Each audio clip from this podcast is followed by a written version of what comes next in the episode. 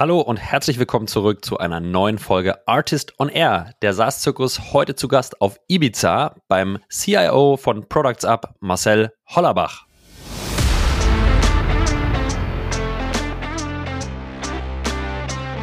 Wenn man im Grunde so auf so einer Reise ist, eine neue Kategorie zu bauen, musst du zuallererst mal deine eigenen Mitarbeiter mitnehmen und die auf die, auf die Reise ähm, heiß machen und letztendlich ähm, das alles erklären. Und ich glaube, den, ähm, ein Fehler, den wir gemacht haben, ist sozusagen, wir haben uns ein bisschen zu sehr in die neue Kategorie verliebt und dabei übersehen ähm, letztendlich unser Brot- und Buttergeschäft und die, die, ähm, die Produktkommunikation weiterzuentwickeln und, ähm, und präzise zu halten.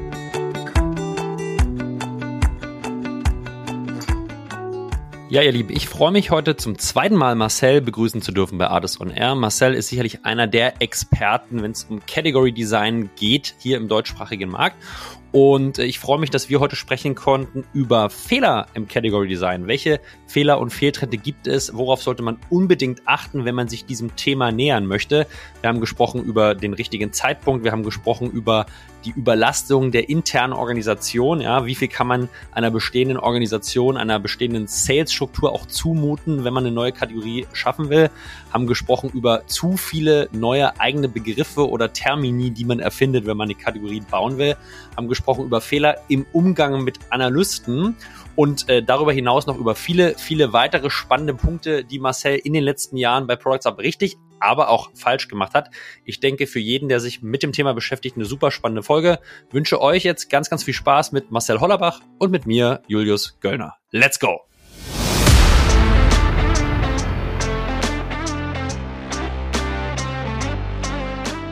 Artist on Air, der SaaS-Podcast für den deutschsprachigen Raum.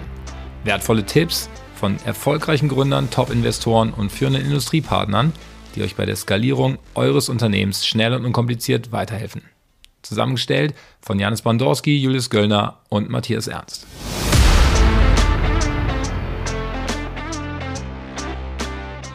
Ja, hallo und herzlich willkommen alle zusammen zurück zu einer neuen Folge Artist on Air. Heute mit einem Gast, der schon mal hier war, Marcel Hollerbach. Marcel, grüße dich. Grüß dich, hallo.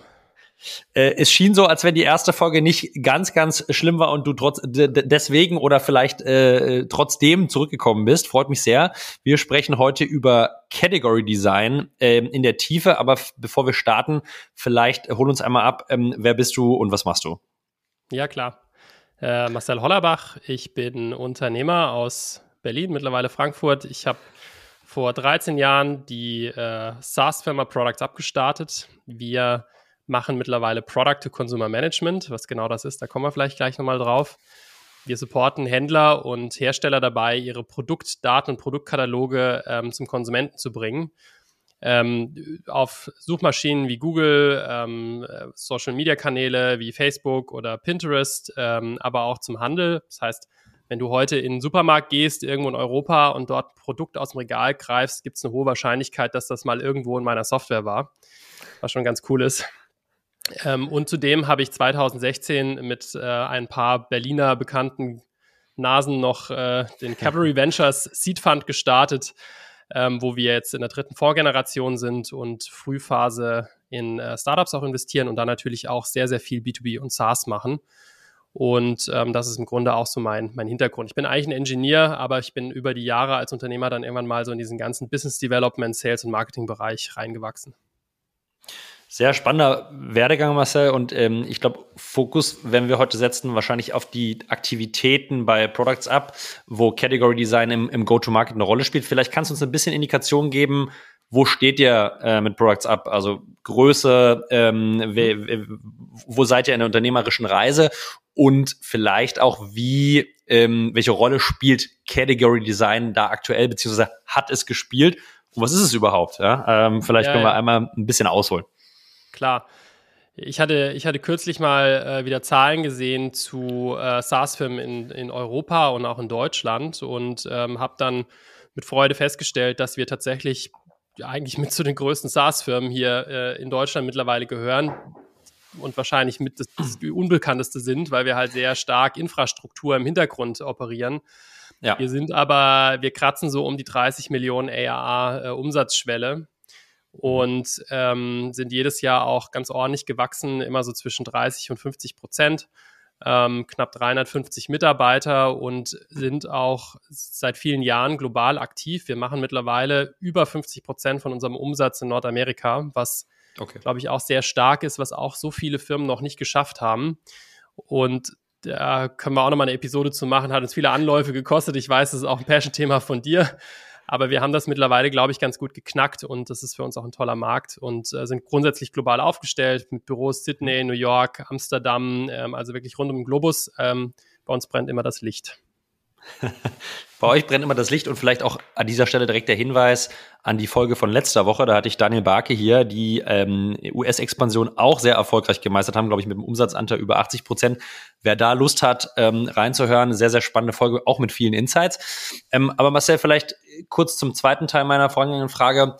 Category Design, was, was versteht ihr einfach eigentlich darunter und wie habt ihr in dieser erfolgreichen Entwicklung bei Products Up dieses Instrument eingesetzt, um, um zu 30 Millionen, mehr als 30 Millionen ERA zu kommen.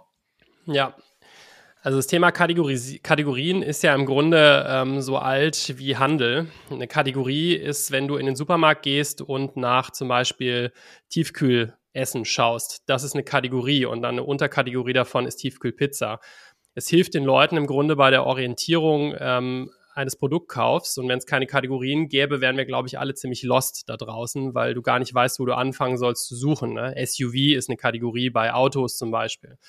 So, und das gibt es natürlich auch im Softwarebereich und ähm, Kategorien, die vielleicht sehr griffig sind, ist sowas wie ERP, Enterprise Resource Planning, also klassisch das, was ERP geprägt hat oder vielleicht dann noch ein bisschen weiter, glaube ich, kennt jeder, ist CRM, Customer Relationship Management ist mal irgendwann erfunden worden von Siebel, von Tom Siebel, Siebel Systems und dann mhm. aber massiv überrollt worden von Salesforce, sodass Siebel mittlerweile eigentlich keine Rolle mehr spielt. Aber wenn man heute an CRM denkt, ist letztendlich Salesforce derjenige, der die Kategorie dominiert.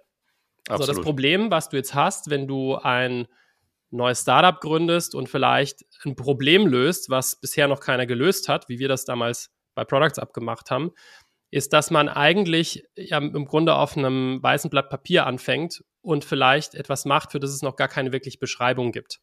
Mhm. Ähm, in unserem Fall war das eben so das ganze Thema Produktsyndizierung, Feed-Management, Produktdaten irgendwo hinbringen. Und um dieses Produkt möglich zu machen, haben wir im Grunde ein, ein ja, neuartiges äh, Produkt geschaffen, was sich in mehreren Kategorien letztendlich bedient, um das überhaupt möglich zu machen. In unserem Fall streifen wir mit unserem ähm, Angebot ERP, wir streifen Master Data Management, wir streifen ähm, also im ganzen Bereich Creative, wir streifen den Bereich Kampagnenmanagement, wir streifen den Bereich PIM.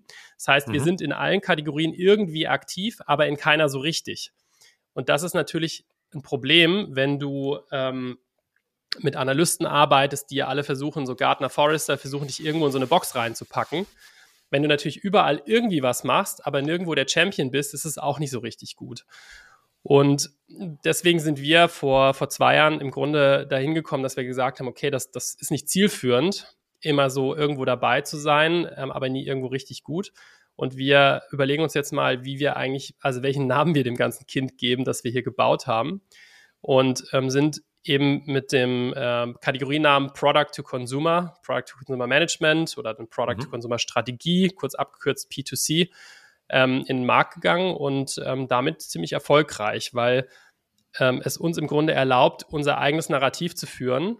Und was auch sehr, sehr schön ist, wir kommen so ein bisschen aus diesem ähm, aus, diesem, aus diesem engen Denken bei den Kunden raus und können quasi bei Unternehmen auch ein bisschen eine, eine Higher-Level-Kommunikation ähm, etablieren und sprechen dann vielleicht nicht nur mit dem Business-User, sondern wir können auch mit dem, äh, dem C-Level sprechen und sagen, hey, habt ihr mal über eine Product-to-Consumer-Strategie nachgedacht? Was, wie, wie setzt ihr das eigentlich um? Und dann fängst du an zu erklären. So, was ist das eigentlich? Warum ist das sinnvoll? So sind wir da hingekommen. Wer an dieser Stelle ein bisschen tiefer äh, reinhören will in die, in die Basics und was Marcel da schon alles gemacht hat, wie man Problem Statement äh, definiert und dann auch die Lösung später präsentiert, den äh, verweise ich jetzt hier mal auf unsere erste Folge zu dem Thema, was ich glaube Folge 41. Ähm, mhm. Heute wollen wir sprechen über die Fehler, die man machen kann, äh, wenn man Category Design betreibt. Äh, ich nehme an, auch für euch ein total neuartiges Thema. Oder ich erinnere mich, dass du auch vorher mit dem, mit dem Thema wenig Touchpoints hattest. Daher vermute ich, dass auch bei euch nicht alles ähm, gänzlich erfolgreich gelaufen ist, sondern ihr auch viel Lehrgeld, ich vermute, zahlen musstet, oder? Ja, das wäre ja zu schön, um wahr zu sein, wenn es auf den ersten Wurf funktionieren würde, was es ja erfahrungsgemäß meistens nie tut. Also ich, ich würde mal die Experience zusammenfassen mit, wenn du einen neuen Hammer hast, siehst du überall Nägel. So. Okay. Und das, das, das generiert diverse Probleme.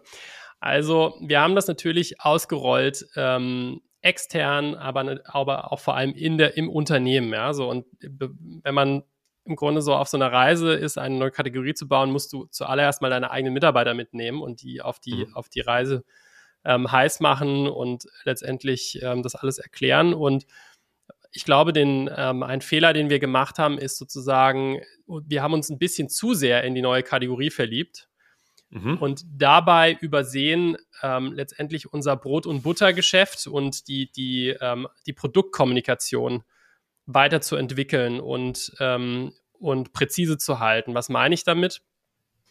Am Ende geht es bei uns zum Beispiel darum, wie bekomme ich Produkte auf den Amazon Marketplace? Wie werde ich mhm. da erfolgreich? Wie optimiere ich meine Produkt-Detail-Page und solche Sachen, ja? Und wenn du jetzt, ähm, ist ja immer eine Ressourcenfrage intern, wenn du jetzt dein Marketing-Team, die Produkt-Marketing-Leute und auch die Sales-Leute halt eher darauf einschwörst, so eine Higher-Level- Kommunikation zu fahren und äh, die Product-Consumer-Strategie zu erklären, dann ist das gut. Wenn du darüber aber verlierst, dass sie dem Kunden am Ende auch noch erklären können, was das dann eigentlich bedeutet, und wie letztendlich das am Ende zu guten ähm, Ergebnissen, vielleicht zu mehr Sales führt und welches so hand, so tangible, welches Problem du löst, dann mhm. führt das zu Schwierigkeiten. Ich glaube, wir sind mal eine Zeit lang, wahrscheinlich so gut ein gutes Jahr, auf dem Spektrum ein bisschen zu weit auf dieses Category-Pushen ähm, ausgewichen und haben zu wenig ähm, Produkt und, und, und Features und sowas kommuniziert wo man äh, sagen würde, wenn man keine Kategorie macht oder hat, machen es viele zu viel. Die machen zu viel Feature und zu viel Produkt, ja, und vergessen darüber die Strategie. Und wir waren dann so mal eine Zeit lang zu, zu sehr auf dem anderen Ende des Spektrums. Und ähm, ich glaube, was wir jetzt gerade, wo, wo wir jetzt dabei sind, ist eben eine gesunde Balance zu finden. Zu sagen, wenn du einen Pitch machst bei einem Kunden, natürlich erklärst du quasi die Product-to-Consumer-Strategie, ähm, mhm. wie das alles so zusammengehört, warum das wichtig ist. Das kann aber nicht der eigentliche Inhalt nur sein, sondern du musst dann irgendwann schon auch in die Tiefe gehen und sagen, okay, das ist die komplette Strategie, so würden wir das implementieren bei euch, deswegen ist es relevant. Und jetzt sprechen wir mal ganz konkret über Amazon.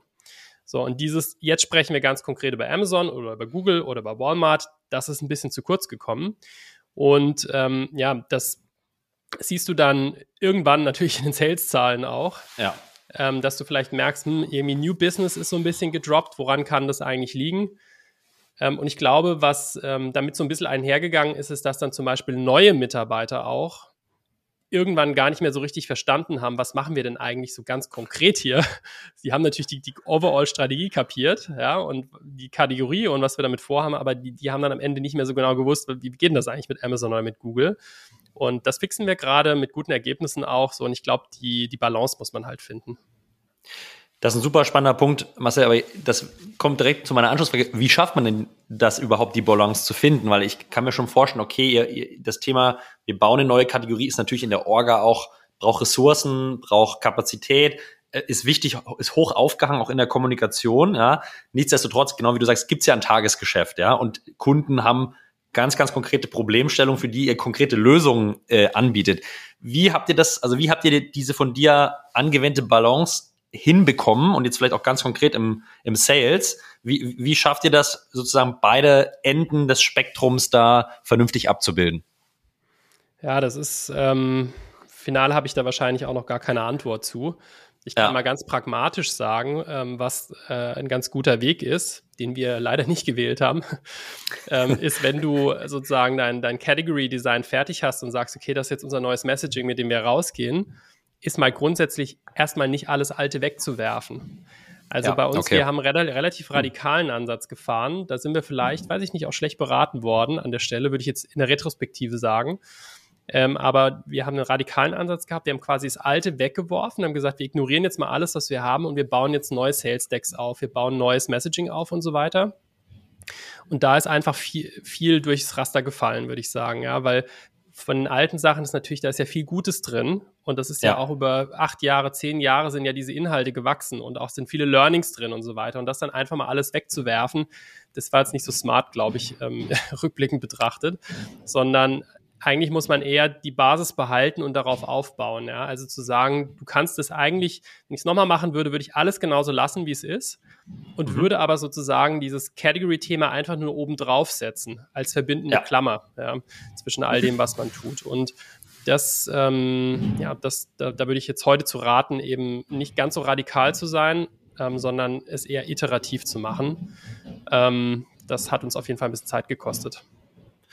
Also ich nehme mit, man ist eher ein übergeordnetes Framework drüber setzen, ja, was ja. vielleicht auch nochmal wirklich eine strategische, visionäre Komponente mit reinbringt, aber genau. nicht sozusagen von 0 auf 1 äh, wechseln, genau. ja, wo man aber natürlich, wenn man Passion hat und begeisterungsfähig ist selbst für neue Ideen, äh, kenne ich zu gut, ja, äh, man schnell hinterherläuft. Ähm, so vielleicht kommen, kommen wir mal zu einem Fehler zwei oder deiner Erfahrung. Ähm, in eurem Fall hat es jetzt gut funktioniert, glaube ich, aber wann sollte man Category Design überhaupt anfangen und machen, beziehungsweise umgekehrt gefragt, wann nicht?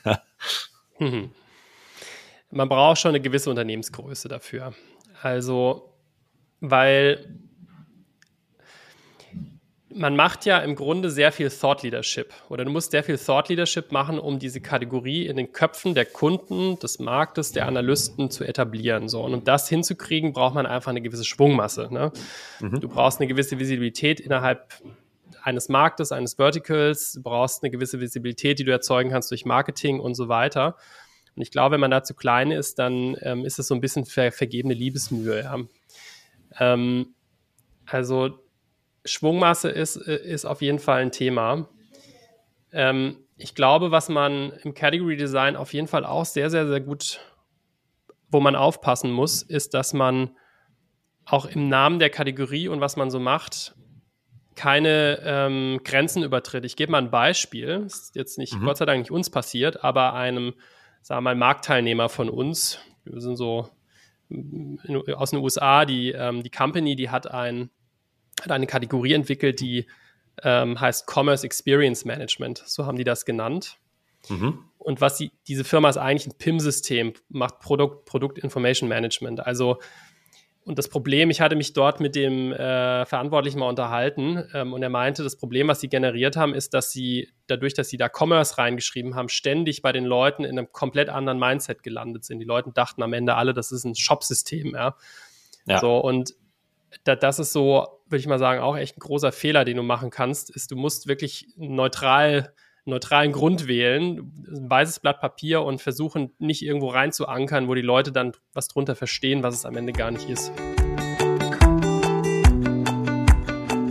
Ja, ihr Lieben, wie schwer Kommunikation sein kann und was man alles falsch machen kann, hat Marcel gerade schon erwähnt. An dieser Stelle ein Hinweis an unseren aktuellen Werbepartner, die SaaS Marken- und UX-Agentur Schöne Neue Kinder. Wie wird ein SaaS-Unternehmen wirklich erfolgreich? Ein gutes Team und ein innovatives Produkt bilden natürlich die Basis. Aber um die richtigen Kunden und Mitarbeiter zu gewinnen und diese zu begeistern, braucht es eine starke Marke. Von der Strategie über das Storytelling bis zum Design. Dass das funktioniert, beweisen die Expertinnen und Experten von Schöne Neue Kinder seit mehr als zehn Jahren. Zu ihren Erfolgsstories zählen mit Hybris, Celonis und Commerce Tools einige der bedeutendsten deutschen Tech-Companies. Schöne Neue Kinder entwickelt und schärft SaaS-Marken. Im Rahmen unserer Partnerschaft bietet Schöne Neue Kinder euch die Möglichkeit, sich in einem kostenfreien Brand Audit konkretes Optimierungspotenzial bei Positionierung, Messaging und Design aufzeigen zu lassen. Wendet euch dafür einfach direkt an den SNK Markenexperten Paul Zentner unter paul.snk.de oder besucht die Website www.snk.de. Viel Spaß und hier geht's weiter mit dem Pod.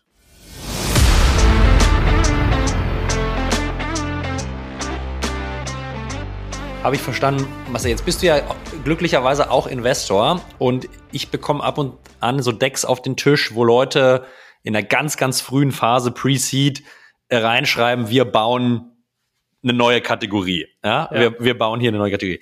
Ähm, wie, wie siehst du das? Hältst du das für sinnvoll? Äh, oder ist Category Building nicht, wie du gerade erwähnt hast, eher was, was über Zeit dazukommt, wenn ich Use Cases und einzelne Problemstellungen überhaupt mal identifiziert habe und die lösen kann? Also grundsätzlich finde ich es erstmal gut, wenn ein Team in die Richtung mhm. denkt. Okay. Es muss aber, ähm, es dürfen keine leeren Worte sein. So, also wenn, wenn wir sowas sehen oder wenn ich sowas sehe, dann challenge ich die Teams schon darauf, was sie eigentlich genau damit verstehen, um rauszufinden, haben die das jetzt, haben jetzt nur irgendwo gehört, Investoren finden gut, wenn man eine eigene Kategorie baut, baut oder haben sie wirklich verstanden, was das eigentlich heißt? Ne, weil, also so, grundsätzlich ist es ja schon sehr, sehr cool, wenn du eine eigene Kategorie baust, weil du ja dein, dein Markt und dein Spielfeld komplett frei definierst.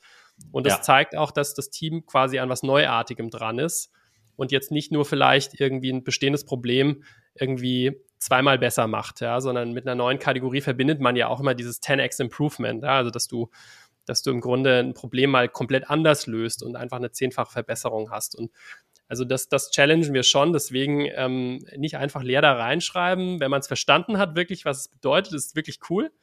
Mhm. Ähm, und ich glaube, VCs und dann auch Later Stage VCs, später PEs und sowas, die schauen auch tatsächlich nach Category Defining Businesses, ja, weil die historisch einfach gezeigt haben, dass die einen, einen viel, viel höheren Wert haben und letztendlich der Category Winner, der Gewinner einfach auch ein Vielfaches an, an Umsatz und Inbound und, und, äh, und also positive Dinge generiert, angefangen bei auch Talent, ja. Also das auch ja. Mitarbeiter wollen ja gern zu dem Gewinner der Kategorie.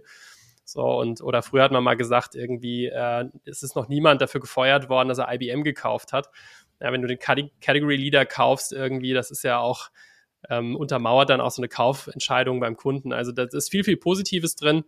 Wie gesagt, man muss verstehen, was es ist. Und da mal etwas tiefer reingefallen, wann würdest du sagen, zeigt ein Gründerteam Verständnis? Also was sind so, wenn man über Category Design sehr, sehr, sehr holistisch nachdenkt, wann merkst du, dass die das wirklich verstanden haben? Also was sind so Punkte, die einem klar sein sollten, wenn man drüber spricht, wenn man drüber nachdenkt? Das, ähm, ich prüfe zuerst mal ab, ob sie überhaupt ein Verständnis von Kategorien per se haben mhm, und ja. wo sie sich heute einordnen würden.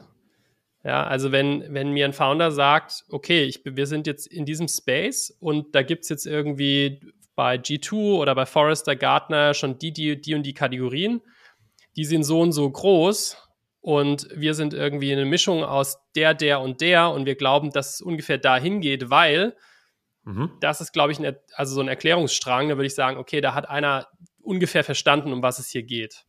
Ja, ja, wenn einer nur sagt, irgendwie, wir erfinden jetzt mal einen Namen für das, was wir machen, weil wir glauben, dass es cool ist und dass es groß werden kann, ist vielleicht ein bisschen leer. Ja, also eine klare Differenzierung zu den existierenden Category-Clustern und dann auch eine ja. Erklärung, woher kommt der Neuheitsgrad oder wie kann ich mich von diesen Clustern wirklich ausreichend genug differenzieren, um die Möglichkeit zu haben, eine neue Kategorie überhaupt zu bauen. Ne? Also genau. so würde ich, so würde ich dich verstehen. Kommen wir mal zu euren weiteren Fehlern äh, zurück, Marcel. Ja, du hast mir mal gesagt, ähm, ein großer Fehler war in einfach zu viel auf einmal wollen. Ja, mhm. ähm, das lässt ja großen, äh, großen Spielraum für, für Diskussion. Was verwirkt sich dahinter? Ja, ich glaube, das, das ähm, habe ich schon so ein bisschen erklärt. Ne? Das ist so dieses, das Alte komplett wegwerfen, alles neu bauen, alles auf einmal machen. Ähm, und dann erwarten, dass der, dass der Markt da draußen und die Kunden das irgendwie sofort verstehen und irgendwie komplett aufnehmen. Also ich würde, wie gesagt, heute so ein bisschen iterativeren Weg mhm. wählen. Und ich glaube, was wir damals auch noch so ein bisschen unterschätzt haben, war, ähm, wie viel Arbeit es tatsächlich ist, dieses, dieses Thought Leadership, um eine neue Kategorie wirklich aufzubauen. Ähm, was ich, was wir jetzt tatsächlich gemacht haben, ist, wir, ähm, um, um dieses Thought Leadership Thema zu treiben, und es auch einfach im Zeitverlauf ja so sukzessive aufzubauen ist. Wir haben jetzt tatsächlich auch einen, einen, einen Videopodcast gestartet, ähm, der heißt World of Commerce. Da mhm. spreche mhm. ich im Wesentlichen mit Leadern aus der Commerce-Industrie und beleuchte mit denen Probleme und wir führen am Ende das natürlich immer wieder zusammen, ja, und, und schließen die Klammer auch zu Product Consumer Management und warum das relevant ist. Und ähm, ich denke, also da haben wir auch, waren wir ein bisschen zu blauäugig und äh, haben das unterschätzt, ähm, wie viel Arbeit es am Ende es doch ist, das, diesen, diesen Namen, diese Kategorie und auch was das am Ende ist, in die Köpfe der Leute zu kriegen. Da würde ich, würde ich gerne mal tiefer reingehen, weil ich glaube, wenige der Zuhörer haben überhaupt ein Verständnis, ähm, wie, wie man das machen kann, ja, oder was es für Aufwände bedarf. Du hast besprochen, ihr habt jetzt einen Videopodcast, ja, ich glaube, die Mitarbeiterseite haben wir vorhin kurz beleuchtet, aber was würdest du jetzt rückblickend sagen, äh, wie, wie sollte man das angehen, diese Kategorie kommunikativ überhaupt aufzubauen, beziehungsweise welche Fehler habt ihr da gemacht, welche, welche Instrumente oder welche Maßnahmen würdest du vielleicht heute nicht mehr machen, äh, für die ihr damals Geld ausgegeben habt? Ja, also wir haben, ähm, wir, das machen wir immer noch, wir haben ja diese, mhm. dieses Konzept der Strikes. Ja. Wo du sagst, du hast alle sechs Monate ein, ähm, ein Event, wo du quasi ganz, ganz viel Kommunikation bündelst. Im Sinne von zum Beispiel ähm, irgendwie eine, eine Kundenreferenz, äh, eine neue Feature-Geschichte, die du äh, im PR bewirbst, äh, vielleicht eine große Kampagne, die dazukommt. Also wirklich, man versucht sozusagen möglichst viel ähm, Ereignisdichte zu schaffen ähm, im Unternehmen, viele, viele Messages und das dann zu kommunizieren mit der Kategorie zusammen. Was ein Fehler, den wir, glaube ich, da gemacht haben, ist, dass wir vielleicht mal in zwei Strikes letztes Jahr zu leere Kommunikation hatten. Also es war mhm. einfach das war nicht, nicht, nicht stark genug, was wir da kommuniziert haben. Und es war dann eher so, dass wir dem Prozess gefolgt sind, was manchmal ja auch okay ist, wenn du dem Prozess folgst und sagst, okay, wir, also trust the process quasi. Das haben wir, haben wir gemacht, aber vielleicht hier und da ein bisschen übers Ziel hinausgeschossen. Und ich glaube, was ich heute machen würde und das ist schwierig in Worte zu fassen, aber als Gründer hast du dann einfach ein Gefühl für in der Regel. Du hast ein Gefühl dafür, ist das jetzt meaningful, was wir hier gerade kommunizieren, oder ist es einfach leerer Bullshit?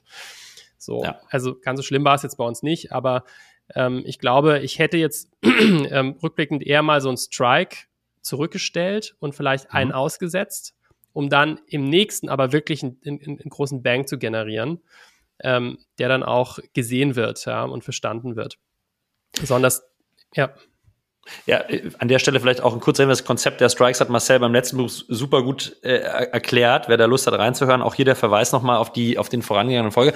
Ähm, vielleicht um da nochmal Fleisch dran zu bringen, Marcel, was war denn euer letzter Strike und was ist eure normale Frequenz für diese Strikes? Ich glaube, ich habe im Gedächtnis sechs, alle sechs Monate macht ihr einen, äh, ja, genau. ähm, oder? Ja, genau. Ja. Ähm, und was war vielleicht, um auch nochmal ein Gefühl für die Audience, äh, für der, der Audience zu geben, was war so das, der letzte kommunikative Strike, den ihr betrieben habt?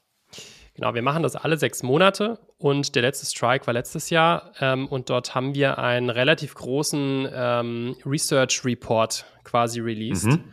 Den haben wir mit, ähm, mit so einer ähm, Marktforschung zusammen gemacht, wo wir quasi sehr, sehr viele Konsumenten befragt haben und dann am Ende auch ein paar Vendors. Was sind eigentlich so die Commerce-Trends, die es gerade da draußen gibt? Und ähm, da kamen dann halt viele Sachen raus. So Konsumenten wollen irgendwie Green Shopping, nachhaltige Produkte, sie wollen irgendwie vielleicht Metaverse Experiences. Also wir haben wirklich ziemlich breit alles abgefragt und haben dann immer wieder die Klammer geschlossen und gesagt, okay, mit einer Product-Consumer-Strategie kannst du diese Sachen alle letztendlich umsetzen und bist halt bereit für die Zukunft. Und das ist aus, meinem Sicht, aus meiner Sicht war es schon gut. Es hat auch viele Leads gebracht, aber es war insofern ein bisschen dünn, weil ich das gerne noch mit mehr Produkt untermauert hätte, zum Beispiel. Mhm. Ja, ich hätte gerne gesagt, guck mal, Konsumenten sagen, wir wollen irgendwie mehr ähm, ESG. Ähm, Informationen, wenn wir shoppen, wenn wir bei Amazon sind, so und dann hätte ich aber gerne eigentlich gesagt, wir haben übrigens auch ein Produkt, mit dem kannst du ESG-Informationen generieren und dann auch zu Amazon schicken, zum Beispiel, um dem, bei Amazon zu bleiben ich glaube, sowas wäre dann in der Kommunikation cool gewesen, ja, weil wir haben es sozusagen, wir haben halt Lead-Magneten generiert. Das brauchst du, um zu wachsen. Das ist auch gut, aber es hat, glaube ich, nicht so sehr auf die Kategorie eingezahlt, ähm, wie es hätte einzahlen können, wenn man einfach noch mehr Sachen daran gepackt hätte, ähm, um das zu stärken. Und das meine ich so. Also diese, diese Strikes, ich würde, glaube ich, und wir machen das jetzt auch gerade, wir fahren diese Cadence eher ein bisschen runter sagen, mhm. wir machen das weniger, weniger Hektik, aber dafür ähm, mehr Fleisch am Knochen, wie du es gerade gesagt hast. Ja, und vielleicht auch, um, um dem Zuhörer mal ein Gefühl zu geben, so ein Strike ist schon bei euch wirklich auch das Leuchtturm-Event in der gesamten Organisation, wo die ganze Organisation wirklich mit, mit viel Vorlauf, mit viel Zeit, mit viel Fokus und Ressourcen auf diesen Strike hinarbeitet. Äh, äh richtig, genau, Marcel? Genau, da arbeiten ja. im Wesentlichen eigentlich alle ähm, Go-to-Market-Facing-Funktionen mit und auch das, die Produktentwicklung natürlich. Und ja. ähm, früher, früher hat man oft so Strikes irgendwie ohne zu wissen, was es ist, vielleicht auch im Messen rumgemacht. Ja, also ich kann mich erinnern, es gibt in Deutschland eine ganze Menge SaaS-Vendors, die im, aus, gerade aus dem Marketingbereich, die haben zur Demexco jedes Jahr immer ihre neuen Features vorgestellt und so weiter. Das war, im, war irgendwie auch ein Strike. Ähm, ja. So, und wir, wir machen das halt tatsächlich in diesem Konzept des Category Designs. Knüpfen wir da vielleicht nochmal kurz an, was er jetzt, habt ihr diesen Strike? Ähm, jetzt ist ja trotzdem noch die Frage, wie kommen die Informationen oder die, die Neuheit, die da kommuniziert wird, wie kommt es zu dem Kunden oder potenziellen Kunden? Wie kommt es an den Markt? Ja, da gibt es ja jetzt die unterschiedlichsten Möglichkeiten der Kommunikation. Was würdest du sagen, funktioniert für euch gut und was würdest du sagen, funktioniert nicht? Wo habt ihr Fehler gemacht? Wo habt ihr Geld rausgeschmissen? Würdest du, würdest du nicht mehr machen? Ich denke, dass ähm, aus meiner Erfahrung jetzt äh, bei Products Up das schärfste Schwert, was du hast, sind deine Kunden. Mhm. Wenn du die dazu kriegst, dass sie A, verstehen, was die Kategorie ist und sie selbst anfangen, das zu verwenden, dann weißt du, du machst was richtig. Ich gebe mal ein Beispiel. Wir, wir haben vor ein paar Monaten, ähm, waren wir in einem Pitch bei einem großen äh, Consumer Package Goods Hersteller und haben das quasi, waren im Projekt schon relativ weit fortgeschritten. Wir haben den am Ende auch gewonnen und dann haben wir irgendwann, kommst du bei, bei so großen RFPs, Request for Proposals oder ähm, POCs, kommst du irgendwann so in die Flughöhe, wo man mit dem Business-User meistens gemeinsam irgendwie arbeitet. Also du, du hast dann einen Champion und der sagt, hey, das ist richtig cool, ich will das haben. Und dann arbeitet man gemeinsam irgendwie auch an so einer Art Präsentation, die dann vielleicht an die Entscheider auch rangetragen wird. Und ähm, in dieser, wir haben dann irgendwann von äh, dem Business User die, die Präsentation bekommen und da stand tatsächlich dann Product to Consumer oben drüber und Products Up, Product to Consumer Plattform. Und das war so, das war so das erste Mal, wo wir gesehen haben, okay, das funktioniert. Ja, die Leute mhm. irgendwie mhm. verstehen, was es ist und wir verstehen, warum sie es brauchen. Und es hilft ihnen auch intern sogar, ähm, das, das Produkt, was sie kaufen wollen, durchzupitchen. Ja, weil es sozusagen nicht nur ein Tool ist, sondern es ist wirklich eine gewisse Strategie und es macht sie future-proof, so die ganzen Benefits, die da halt mitkommen. Also ähm, das, das hat schon wirklich sehr gut funktioniert. Hm, wo haben wir Geld ausgegeben? Was hat nicht so funktioniert? Wir haben also viele, genau, ja. Vielleicht gut, um es zu schärfen, ne? Also du meinst schon, früher, manche haben es auf der Demexo gemacht. Äh, ja, ich glaube, äh, du kannst jetzt auch eine PR-Agentur wahrscheinlich buchen, die sagt, hey, äh, hier gibt's einen nächsten Strike, die werden das nicht so formulieren, aber hier gibt's irgendwie die neuen Features. Aber wie, wie, wie kriegst du generell diese, diese, diesen, diese Inhalte, die du kommunizieren möchtest in einem Strike, wie bekommst du die sozusagen in die Welt hinaus oder wie sollte man es vielleicht nicht machen? Ja, das wäre wär für mich ganz spannend. Ja, genau. Also so, so ein Wie sollte man es nicht machen. Ähm, wir haben viel ähm, so Paid Articles auch gebucht bei verschiedenen mhm. Magazinen. Das würde ich sagen, hat so Ähnliche. rückwirkend eigentlich nicht so viel gebracht. Ja, also okay. ähm, wenn du dann irgendwie auf Raconteur oder sowas, ja, so, so einen Artikel buchst, wo du dann irgendwie noch eine Newsletter-Kampagne mit drumherum bekommst, so, das Tricky, was tricky ist, du generierst wahnsinnig viel Volumen über sowas, aber die Qualität ist leider nicht gut. Also äh, du hast dann viele Leute, die, die laden sowas runter, die finden es dann auch irgendwie interessant, aber es ist eigentlich überhaupt nicht dein, äh, dein ICP. Ähm, und ich glaube, was, was, wo wir immer wieder zurückkommen, ist ähm, Klasse statt Masse. Mhm. Ähm, und da haben wir ein paar andere Formate ausprobiert, die haben sehr gut funktioniert. Da gibt es ein Konzept, das heißt Meet the Boss zum Beispiel. Ähm, kann man googeln, Meet the Boss. Ähm, und das funktioniert so, dass du im Grunde ein Thema vorgibst und sagst zum Beispiel so, hey, wie kriegt ihr eure Produkte zu Walmart oder so welche, wie macht ihr, wie macht ihr Amazon? Und dann lädt diese Organisation sechs bis sieben ähm, Entscheidungsträger aus großen Unternehmen, also die, die größere Targetgröße kann man definieren, ein. Und da sind dann Unternehmen dabei gewesen wie Levis und ähm, Bed Bath and Beyond äh, äh, und Nestle und so weiter. Also wirklich so die richtig großen, die man haben will. Und dann hast du quasi die Chance, mal eine Stunde ähm, mit diesen Leuten einfach in so einem digitalen Roundtable zu diskutieren. Und das ist natürlich ein super, super ähm, eine super Plattform, um letztendlich dann auch so eher strategische Themen mal erklären zu können. Ne? Also einmal natürlich, wie geht das, was macht das, warum ist das wichtig, aber auch ähm, so, wo bringt euch das hin in Zukunft? Und es ist auch ein super Rückkanal, um vom Kunden mal zu hören, was sind eigentlich oder von Prospects, was sind eigentlich die Probleme, die sie haben. Also ich glaube, was du halt, wenn du eine Kategorie baust, was du irgendwie schaffen musst, ist, du musst wirklich, du musst Opinion Leaders anzünden mit der Idee. Und das müssen gar nicht so viele sein, aber es müssen die richtigen sein. Ne? Ähm, und die musst du finden. Und die musst du sozusagen auch dann für jeden Strike im besten Fall, wenn du die für dich gewonnen hast, auch einbinden, damit die diese kommunikativen Wellen dann auch nach außen wahrscheinlich tragen muss, oder? Ja, ja genau. Also das, das geht ja dann auch so ein bisschen wieder mit einher, ähm, was man im Sales so macht. Ähm, wir haben zum Beispiel es gibt die Möglichkeit, das Produkt zu discounten, wenn sich der Kunde dann verpflichtet, über einen Zeitraum von zwei Jahren zum Beispiel immer mal wieder auch bei Customer Marketing Aktionen teilzunehmen. Ne? Das ist immer ein ganz gutes ähm, Argument oder Instrument, wenn du sagst, okay, kriegst 20% Discount, dafür möchte ich aber auch was von dir haben. Ähm, mhm. Und du machst, gibst quasi, da haben wir auch einen richtigen Contract für, der quasi so ein Amendment, was unterschrieben wird, ähm, und dass die Kunden ähm, letztendlich mit eingebunden werden können.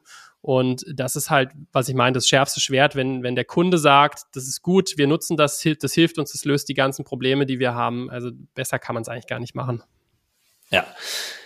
Ich würde mal auf einen anderen Aspekt zu sprechen kommen und das ist sozusagen ähm, abgeänderte Kommunikation. Also jetzt habt ihr Product to Consumer äh, iteriert und erstmal überhaupt den Namen für diese Kategorie erarbeitet. Ja, kann man auch mal, kann man auch nachhören.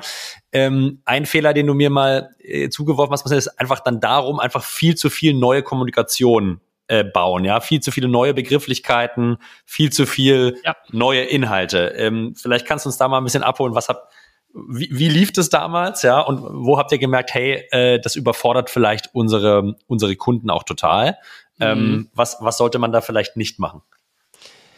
Genau, also die, die Playbook-Strategie für eine Kategorieentwicklung ist ja zum einen eine Kategorie zu benennen und zum anderen ein Problem Statement ähm, zu schaffen.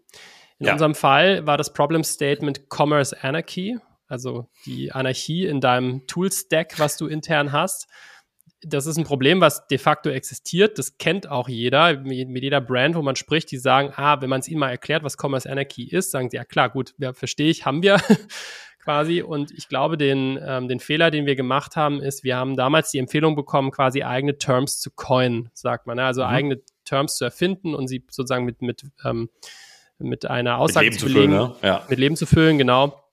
Und da haben wir eben Commerce Anarchy ähm, erfunden Aha. für uns. Wir haben ähm, Product Information Value Chain als, als Term erfunden und noch zwei, drei andere, plus dann den Kategorienamen. Und rückblickend muss ich sagen, es war, glaube ich, ein bisschen zu viel des Guten. ähm, wir, also weniger Terms und weniger abenteuerliche Terms hätten wahrscheinlich geholfen bei dem Commerce Anarchy-Thema sind wir so ein bisschen, glaube ich, in die Falle gelaufen, die unserem Wettbewerber da aus den USA passiert ist. Wir haben sozusagen ein, ein Wort benutzt, was nicht überall gut funktioniert, weil manche Leute mit Anarchy einfach schlechte Assoziationen haben. Also das haben wir gemerkt, ist von Geografie zu Geografie unterschiedlich. Deswegen passen wir den Term jetzt gerade nochmal an. Der wird in ein paar Monaten anders heißen. Und wir streichen zwei weitere Terms, die wir erfunden haben, komplett wieder raus aus dem mhm. Wording. Mhm. Einfach um mehr Aufmerksamkeit sozusagen auf die zwei relevanten Dinge zu stellen die Pro das Problem Statement, Commerce Anarchy und die Kategorie. Und ähm, das hast du eben gesagt. Ich glaube, da haben wir zu viel gewollt. Ähm, da haben wir einfach ein bisschen über das Ziel hinausgeschossen, ähm, weil man einfach nicht vergessen darf, wenn du halt neue Terms irgendwo hinschreibst, die Leute kennen das halt nicht. Ne? Du musst es erklären und im schlimmsten Fall hast du drei, vier neue Terms in einem kompletten Paragraphen und dann, dann verlierst du die Leute irgendwann. Deswegen ja. da lieber weniger, aber das halt richtig gut aufbereitet. Jetzt seid ihr ja schon eine große Organisation, Marcel, und äh, für mich stellt sich so ein bisschen die Frage, wie seid ihr zu dieser Erkenntnis gekommen? Ja? Also wie habt ihr das Feedback erhalten, dass es too much ist? Weil ich glaube, man kann sich da auf strategischer Ebene super Sachen ausdenken. Man kann es auch überführen in gute Präsentationen, in die Sales-Präsentation. Vielleicht kann man es auch gut einbinden ins bestehende Material. Aber am Ende gehen die AIs raus und sprechen mit dem Kunden. Wo ja. habt ihr sozusagen dann gemerkt, it's too much? Ach, ich glaube, das merkst du in ganz vielen Stellen. Ähm eine ganz lustige Sache ist, wenn du merkst, dass äh, AIs, die schon lange dabei sind, auf einmal wieder alte Sales Decks verwenden okay. weil sie mit den neuen nicht zurechtkommen. Ja, das okay, ist schon ja. mal auf jeden Fall ein Red Flag. So. Die machen zwar das Training und so weiter, aber am Ende, wenn du dann guckst, was haben sie denn eigentlich an den Kunden rausgeschickt, irgendwie ist dann doch wieder die alte Unterlage. So, das ist mal so ein Ding. Oder bei Leuten, die ganz frisch dabei sind, wenn du die dann mal so nach drei, vier Monaten fragst, erklär mir doch eigentlich, erklär mir mal, was wir hier machen. Und dann kriegst du fünfmal eine andere Antwort, ähm, eine ganz abenteuerlich, da weißt du dann auch schon, okay, irgendwas ist wahrscheinlich, passt nicht so ganz oder es ist einfach zu akademisch oder zu komplex, wie wir das hier aufgesetzt haben. So, und das, das dritte ist dann, auch wenn der Kunde letztendlich irgendwie auf, auf Sachen draufschaut und es völlig falsch versteht, das mhm. auch nicht gut. Ne? Also ähm, so, eine, so, so ein Term wie Product Information Value Chain, da fragst du drei Leute und drei Leute geben dir eine andere Antwort, was das sein könnte. Und ich glaube, wenn, wenn du ähm, eigene Begrifflichkeiten erfindest, ist es wichtig, dass die in sich auch schon eine gewisse Erklärung mitliefern, ja? also was es dann sein kann. Also eine Überlegung, die wir haben, eine Product Information Value Chain, werden wir umbenennen in eine Product Journey. Jetzt weißt du zwar immer noch nicht konkret, was es ist, aber du kannst dir wahrscheinlich schon ein bisschen mehr darunter vorstellen ähm, als von dem ersten Begriff, der sehr, sehr technisch ist. Und ähm, ich glaube, das ist wirklich auch so ein Learning, das wir gemacht haben, ist, wenn du Begrifflichkeiten hast, nicht zu akademisch daran zu gehen, nicht zu viel zu wollen, sondern es wirklich auch deskriptiv zu lassen. Es kann ja trotzdem originell sein ne? und trotzdem mit einem verbunden werden. Spannender, spannender Aspekt und würde ich unterschreiben. Ich glaube, du hast auf der Konsumentenseite, auf der Kundenseite einfach ein, ein, irgendwo eine Grenze an Verarbeitungskapazität an Informationen, Total. die, ja, also man kann immer kleine Häppchen an neuen, neuen Informationen und neuen sicherlich äh, Sachen einbringen, aber ich glaube, wenn man es, wenn man einfach zu viel macht, nicht, nicht, nicht abbildbar. Das, das, du das ist übrigens nicht, sorry, wir springen da gerade mal nee, rein, das ist übrigens nicht nur bei Kunden so, sondern das ist bei Analysten auch so. Also äh, ein Teil dieses ganzen Category Design ähm, Projekts ist ja auch die Arbeit mit Analysten, also mit Forrester, Gartner, IDC, alle, die da draußen so Constellation, die da so unterwegs sind. Und da sagt man eigentlich auch, nach so einem Analyst Briefing, ein Analyst kann maximal zwei bis drei Kernaussagen überhaupt sich merken und verarbeiten. Ja.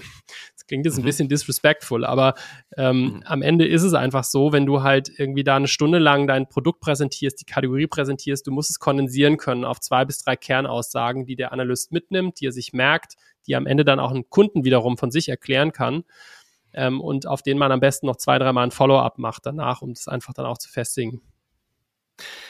Ich glaube, das Analystenthema, ja so vielen Dank für die Erklärung, ist eins, da können wir gerne auch nochmal reingehen. Ähm, vielleicht kannst du kurz Hintergrund geben, was sind diese Analysten, ja? Also für, für alle, die noch am Anfang stehen und sich mit Category Design beschäftigen. Und welche Fehler habt ihr vielleicht in der Interaktion mit denen äh, auch in den letzten Jahren gemacht? Genau, also die, die, ich will mal sagen, die etabliertesten Analysten, die man so kennt, das ist einmal Gartner ähm, und Forrester. Warum sind die so bekannt oder wofür kennt man sie in der Regel? Man kennt sie für diese Magic Quadrants, die sie machen ja. und bei Forrester heißen die Waves. Der Magic Quadrant ist, äh, wie der Name schon sagt, ein, ein Quadrant, da sind vier Felder drin und man will eigentlich in dem Feld oben rechts stehen, weil das sind die Leaders der Kategorie. Jetzt macht so ein Analyst ja, aber die machen schon noch deutlich mehr. Also das Businessmodell von einem Analysten funktioniert so, dass die ähm, zum einen Kunden haben, die sind Brands, das sind Retailer, das sind einfach Software-Buyer im Markt, in, der, in dem jeweiligen Bereich. Und diese Software-Buyer haben eine Lizenz bei Gartner oder Forrester und haben dort Analysten und sagen so, hey, wir haben folgende Herausforderung, wir wollen ein neues PIM-System einführen oder ein neues CRM-System jetzt schlau mich doch mal auf, wen gibt's denn da draußen eigentlich gerade so? Mit wem soll ich denn mal arbeiten oder wen soll ich mal anrufen? Und dann geben Analysten die Empfehlung und sagen, okay, schaut euch mal irgendwie Salesforce an zum Beispiel, die sind gerade irgendwie das neueste Ding hier. Ähm, da haben wir gute Erfahrungen mit und die haben wir auch gerade evaluiert vor einem halben Jahr, da macht ihr nichts falsch. Also die sind so, Analysten sind gerade für große Unternehmen schon sehr, glaube ich, einflussreich, mhm. ähm, weil sie so ein bisschen die Meinung steuern können. So, das zweite ist, diese Reports erscheinen natürlich auch und die Kunden der Analysten, eben Brands, Retailer, wer auch immer, haben in unserem Fall dann, die haben Zugriff auf diese Reports, laden sich die runter und schauen natürlich auch, okay, wer steht in dem Report? Da frage ich mal an, da mache ich mal eine Demo-Anfrage so. Weil du willst ja am Ende auch nicht mit 30 äh, Leuten sprechen, sondern du willst halt mit den fünf relevantesten sprechen. Und da treffen Analysten eben eine sehr wichtige Vorauswahl. Dementsprechend ist es eben auch wichtig, die Analysten gut zu informieren, gut up-to-date mhm. zu halten darüber, was du so machst, ähm, weil du am Ende ja in diesen Reports auch erscheinen willst. Ähm, so, dann hast du die Vendor-Seite, also wir als Softwareanbieter haben auch Seats, so heißt das bei den Analysten. Und mit diesen Seeds bekommst du diverse Features. Ähm, du krieg, bekommst Einladungen zu Events, du bekommst aber auch eine gewisse Anzahl von Credits, die du für ähm, Inquiries nutzen kannst. Inquiries mhm. sind im Grunde Möglichkeiten, wo du dir irgendeinen Analysten rauspickst. Ich habe das jetzt kürzlich zum Beispiel gemacht, habe mir bei Forrester mal einen Web3-Analysten rausgepickt und habe mal gefragt, so, hey, was seht denn ihr gerade so in einem Umfeld? Gibt es irgendwie Brands, die schon mit NFTs irgendwelche spannenden Sachen machen, so Mhm. Und da sind erstaunlich oft echt gute Leute dabei, die dir mal Input geben können, so was ist denn in deiner Industrie eigentlich los? Also man kann die sozusagen auch als Sparingspartner benutzen. Ähm, mhm. Ja, genau, um auch Sales Decks zu schärfen. Ähm, ein Analyst kann dir dann zum Beispiel, ich habe Anfang des Jahres ein Briefing gemacht, habe hab mal gefragt, so wie ist denn eigentlich das Sentiment im Markt gerade, was Software-Buyer, auf was schauen die gerade? Dann sagt er, naja, jeder guckt auf Bottomline, irgendwie Leute wollen schnell, schnelle ähm, Time to Value, sie wollen keine aufgeblasenen Projekte im Moment, jeder muss ein bisschen auf die Kosten gucken, so und das ist schon auch, irgendwie weiß man es, aber es ist schon auch eine gute Validierung, nochmal das zu hören, dann. Kann man sich dann drauf einstellen. Und sag mal, das, das, was man natürlich dann, das Instrument, was für mich als Vendor ähm, das häufigst genutzte ist, ist ein Analyst Briefing. Das mhm. mache ich so mit den relevanten ähm, Analysten für unsere Kategorie so zweimal im Jahr ungefähr, wo man alle halbe Jahr mal ein großes Update darüber gibt, was ist denn hier passiert. Wo die ganz, ganz, ganz doll interessiert drin sind, ist, welche Kunden sind dazugekommen. Am besten Fall okay. untermauert mit Case Studies, lesen die sich tatsächlich auch durch. Ja, also wenn ich jetzt, jetzt haben wir gerade Kimberly Clark zum Beispiel gewonnen, das ist so eine Case Study, die schicke ich jetzt mal rüber können die sich da durchlesen, dann sehen sie auch, okay, es validiert am Kunden, ist nicht nur leeres Gerede, sondern da passiert tatsächlich was. Umsatzwachstum, ja, Featurewachstum, so und ähm, man baut dann schon auch über die Jahre Beziehungen so ein bisschen zu den Analysten auf. Man kennt sich dann mittlerweile und ähm, und updatet sich halt. Und ja, wenn man dann glücklich ist, äh, kommt man irgendwann in so eine Kategorie rein und ist dann irgendwann auch ein Leader oben rechts. Ich glaube, ein, ein, ein, Mystery ist, dass man sich da einkaufen kann. Das geht nicht. Also du, ähm, du, du brauchst ein Seed, um überhaupt mitspielen zu dürfen. Letztendlich entscheidet dann aber schon auch der, der Analyst selbst frei und auch der Markt, ähm, ob du ein Leader wirst oder nicht. Ja. Ja. Was würdest du sagen, Marcel, kann man in dieser Interaktion mit dem Analysten noch so fa falsch machen? Also einer eins hat schon gesagt, okay, jetzt mit Geld um sich schmeißen und hoffen, dass, äh, dass man dadurch einen positiven Effekt äh, erzielt. Klares Nein. Aber wo würdest du sagen, was ist, was ist vielleicht, wir können es auch uns positiv reden, was ist wichtig ähm, in dieser äh, im Management dieser Relation mit, mit den Analysten? Ja? Insbesondere, wenn man vielleicht nur zweimal im Jahr einen Aufschlagspunkt hat, einen größeren. Ähm, da hängt ja viel dran, ja. Ich glaube, die Analysten haben schon ein sehr, sehr, sehr ausgeprägtes Bullshit-Radar. Okay. Also die, ähm, die, kriegen, die kriegen das schon mit, wenn du ähm, da irgendwas denen verkaufen willst, ähm, was A vielleicht so nicht existiert oder was einfach schlecht ist. Das, das führt tatsächlich im Management ähm, diese Analyst Relations auch so ein bisschen zu einem, zu einem Bottleneck. Mhm. Ähm, es ist wahnsinnig schwierig, habe ich festgestellt, diese, diese Analyst Relation outzusourcen an einen Mitarbeiter. Weil du kannst also am Ende von der, ich würde mal sagen, vom Anspruch her, ist es ein bisschen anders gelagert, aber es ist schon fast so ähnlich, wie wenn du mit einem Investor sprichst. Ja, weil du hast da Leute sitzen, die sind absolut sharp, die wissen, die kennen den kompletten Markt in- und auswendig, die kennen alle deine Wettbewerber, die wissen, wie es um die steht, was die können. So, und da musst du schon richtig switched on sein, damit du da eben eine, eine, eine gute äh, Performance ablieferst. Und jetzt Performance klingt so vorgespielt. Am Ende willst du also einfach ehrlich sein, transparent kommunizieren, was man kann, was man gut kann. Ich spreche auch tatsächlich hin und wieder mal über Wettbewerber und sage übrigens, ja, da ist vielleicht XY ein bisschen besser und sowas und das kommt eigentlich auch immer ganz gut an, weil Analyst dann auch merkt an der Stelle, da wird jetzt kein, kein Quatsch erzählt, ne, sondern ähm, da kennt sich einer aus und jemand kann auch so ein bisschen Fehler eingestehen. Also Marcel, ich habe verstanden, ähm, die Analysten sind sehr, sehr smarte Leute, die kannst nicht kaufen. Ähm, die Beziehung sollte man, ähm, sollte man intelligent pflegen und mit denen wirklich, ähnlich wie wahrscheinlich in der Freundschaft und in professioneller Zusammenarbeit, mit denen interagieren. Mir stellt sich natürlich so ein bisschen die Frage, wie schafft man es dennoch, die sprechen mit allen Konkurrenten, mit allen in den existierenden Kategorien, wie schafft man es dennoch, die dahin zu bewegen, dass sie eine neue Kategorie äh, schaffen? Ja, das ist die spannendste Frage zum Ende des Podcasts. Jetzt werden alle belohnt, die bis hier dran geblieben sind. Das äh, hat mich auch eine Weile gekostet zu verstehen, wie das eigentlich funktioniert. Kleiner Disclaimer, wir haben es selbst noch nicht geschafft. Also wir sind noch nicht an dem Punkt, dass einer von den Großen äh, unsere Kategorie aufgegriffen hat. Kleinere haben das bereits. Aber die ganz großen, relevanten Gartner Forrester, die haben das noch nicht. Ich habe trotzdem ähm, die mich über die letzten Jahre mit einem Analysten, ja, man kann fast sagen, ein bisschen angefreundet und der hat dann irgendwann mal seinen Job gewechselt und ist jetzt selbst zu einem äh, Softwareanbieter rüber und ist dort Analyst in Residence. ähm, also ist sozusagen für die Analyst Relations jetzt der anderen Seite verantwortlich. Und als der da raus ist, habe ich ihn angerufen und habe gesagt, so, jetzt mal Buddha bei die Fische, wie funktioniert denn das eigentlich? Ja, was, also auf was guckt ihr denn, was braucht ihr denn, was muss ich tun, damit bei einem ähm, Analyst eine neue Kategorie eröffnet wird? Und dann sagt er, naja, am Ende des Tages ist es halt doch auch ein Businessmodell, was man verstehen muss. Und die Thresholds, die sind von Analyst zu Analyst, also von Company zu Company unterschiedlich. Die werden bei Gartner deutlich höher liegen, aber bei der Firma, wo er vorher war, lagen die so bei circa roughly einer Million Umsatz, die so eine Kategorie pro Jahr einspielen muss. So, wie spielt so eine Kategorie Umsatz ein? Eine Kategorie spielt dadurch Umsatz ein, dass ähm, neue Vendors, Software-Vendors letztendlich ähm, ein Seed lizenzieren, um in dieser Kategorie teilzunehmen und Briefings machen zu können und Inquiries und so weiter. Der wesentliche Umsatz kommt aber aus der Vermarktung der Reports, die mhm. ähm, entstehen, nämlich wenn du so einen äh, so eine Wave hast oder einen Quadrant, willst du ja auch als Anbieter das vermarkten dürfen. Dafür musst du Reprint Licenses kaufen. Die kosten ganz mächtig Geld. Dann kannst du quasi Lead-Gen machen mit den Inhalten. Ähm, und auch die ähm, Kunden der Analysten, also die Brands, die Händler, die müssen auch Geld dafür ausgeben, um diese Reports runterzuladen, wenn sie noch kein Kunde sind. Aber auch das wird dann sozusagen, die License-Fees werden dann assigned, je nachdem, wie viel in welche Kategorie runtergeladen wird. Also am Ende muss man verstehen, man kann sich zwar immer noch nicht einkaufen, aber du musst verstehen, wenn das relevant werden soll für so einen Analysten, dann muss es das Potenzial geben, dass so eine, so eine Kategorie mal mindestens eine Million Jahresumsatz generiert, damit dort überhaupt jemand einen Stift in die Hand nimmt.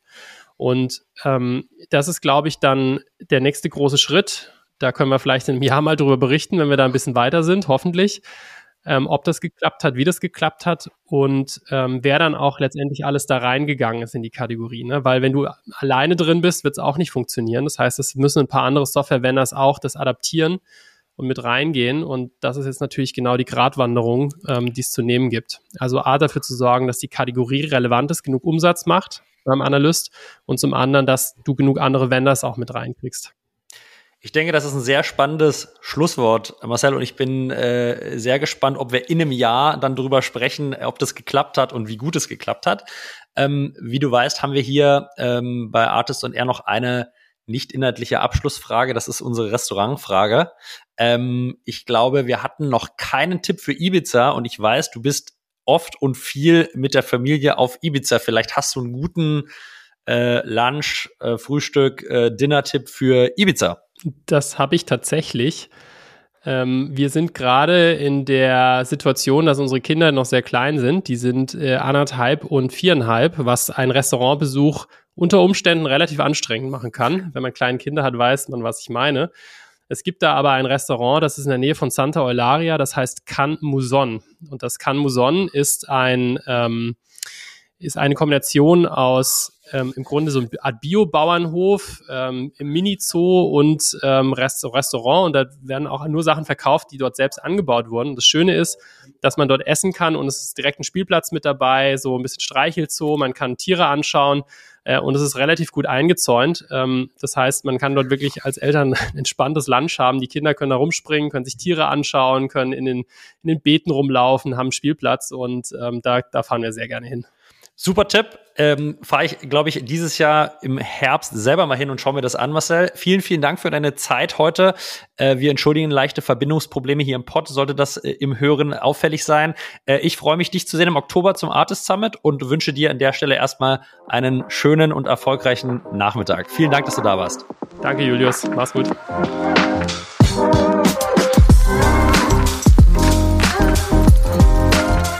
Ihr Lieben, herzlichen Dank fürs Zuhören auch in dieser Woche und an dieser Stelle wie immer ein kleiner Hinweis auf unsere Aktivitäten, die wir sonst so treiben. Dieses Jahr, wie ihr wisst, findet der Artist Summit am 12. Oktober statt und da wir denken, dass ein Ökosystem nicht nur von wenigen Partnern bespielt werden und gebaut werden sollte, sondern von ganz vielen starken Playern, haben wir uns entschieden, die Berlin SaaS Week ins Leben zu rufen.